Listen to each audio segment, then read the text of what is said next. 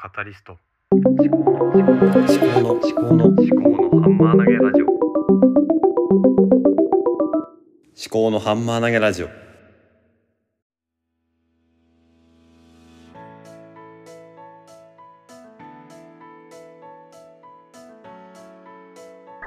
考のハンマー投げラジオ。パーソナリティの秋彦です。今車を運転しながら話をしてるんですけども。うまく撮れてるのかどうかわからないですね。実は昨日も録音してたんですけども20分丸々何も録音できてなかったですね。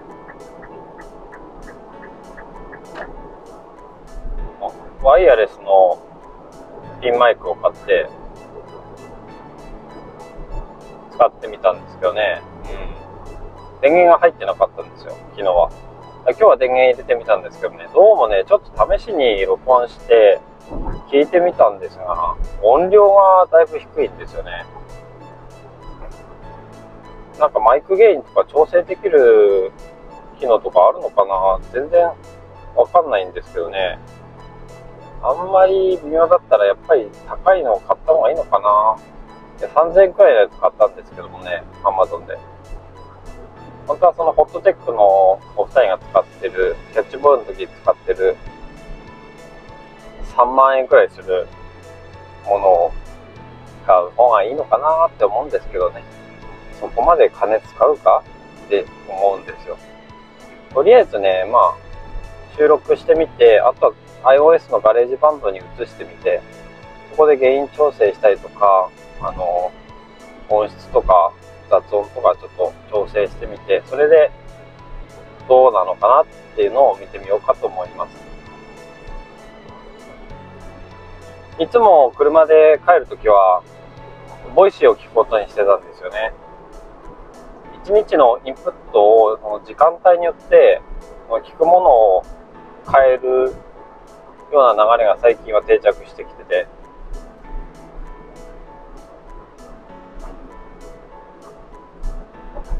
朝の通勤の車内では、まあ、みんなのメンタールームを聞くことが多いですね。みんなのメンタールームか、まあ、愉快な知性を聞くか。でも最近なんか愉快な知性聞く、なんていうんですかね、気力がなくて、まあ、みんなのメンタールームだったら全然聞けるんだけど、愉快な知性は、やっぱり野村さんとしだらさんの会話が好きなのかなって思ったりしているところですね。あとは、歩きながらポッドキャストですね。まあ5分、10分くらいしかないので、あのー、まあニュースコネクトを聞いたりとか、まあ、ちょっとポッドキャストを聞く時間が欲しいんだけど、まああと昼休みかな。昼休みの中で、ポッドキャストを聞いたりしてる。で、帰り歩く中でまたポッドキャスト聞いたり、 Voicyを聞いたりするんだけども、まあそれもまあ5分か10分です。帰りの車の中で Voicyを聞いてることが多かったんだけども、こうやって話す時間も確保してもいいのかなって思ったりしてね。前はね、朝、毎朝5分のアウトプット週間ということでね、思考のハンマー投げラジオの収録を朝、えー、職場に行く駐車場に着いてから5分間撮ってたんだけども、あんまり時間がなくて、それを撮ってると、もう仕事がギリギリになっちゃうんですね。で、まあ自分の趣味のために仕事をギリギリにして、なんかあんまり気持ちが、なんだろうな、落ち着かない感じになるのは嫌なので、朝はね、1分間だけ話す新しい番組を作って、この LISTENっていうプラットフォームを使って、ホスティングサービスを使って、1分で抱負っていう番組を作りました。だからその番組で、1分間だけ話す。で、まあ、一応抱負っていうことなんで、これから何をしたいかっていうことに話を持っていくようにはしたいと思うんですけども、うん、まあ、話し始めはもう雑談というか、もうその時、あの、頭の中にあることを話をしつつ、それをどうこれから、うん、まあ何をしたいかとか生きていきたいかとか、そういう話に、まあ無理やり持っていく。とにかく1分間で終わらせるっていうことだけ決めてある。あとはまあ将来、未来のことこれからどうしたいか、これからどうするかっていうことに焦点を当てるっていう、その2つだけ決めてある、そんな番組ですね。で LISTENで配信しているので、結構 LISTENのリスナーが多分ついてくれてるのかなと思うんですね。ただ、まあ、完聴率はあんまり良くない。多分まあ1分なんでね、まあ、10分、10秒でも聞いてくれればだいぶ、もう10%聞いてくれたことになるんでね。まあ、なかなか面白いですね、 LISTENで。いろいろやってみるのは。でまあ、こちらの方は思考のハンマー投げラジオということで、前はね、その朝5分喋ったりとか、ちょっと前は、あの、夕方帰りの、帰りの車に乗って、あの、運転始める前に10分くらい喋るっていうのを、先週とか先々週とかちょっとやってみたんですけども、なかなか定着しなかったので、ちょっと帰りの車の中で話すっていうのをやってみようかなと思ってます。でこれ家に着いたら、まあ、すぐね、あの、家の中に入って子供の相手したりとか、あの、夜ご飯の手伝いとかする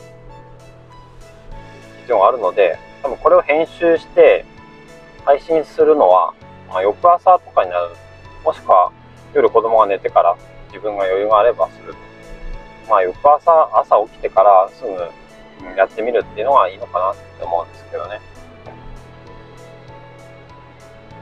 そうするとね、まあ、 Voicy を聞く時間っていうのはなくなるわけですよね。Voicy をいつ聞くかまあ、朝起きてから、うん、あのー、家事をする間とかに聞こうかなって思うんですよね。で、今朝の時間が結構無駄になってて、なんとなくこう、おさの常時研究室のはてなブログを更新しようかなと思うんだけども、なかなかできなくて、結局、ま、4時、4時ぐらいに起きるんだけども、4時45分くらいには妻が、えー、の、料理をしに行くわけなんですけども、朝の支度とか。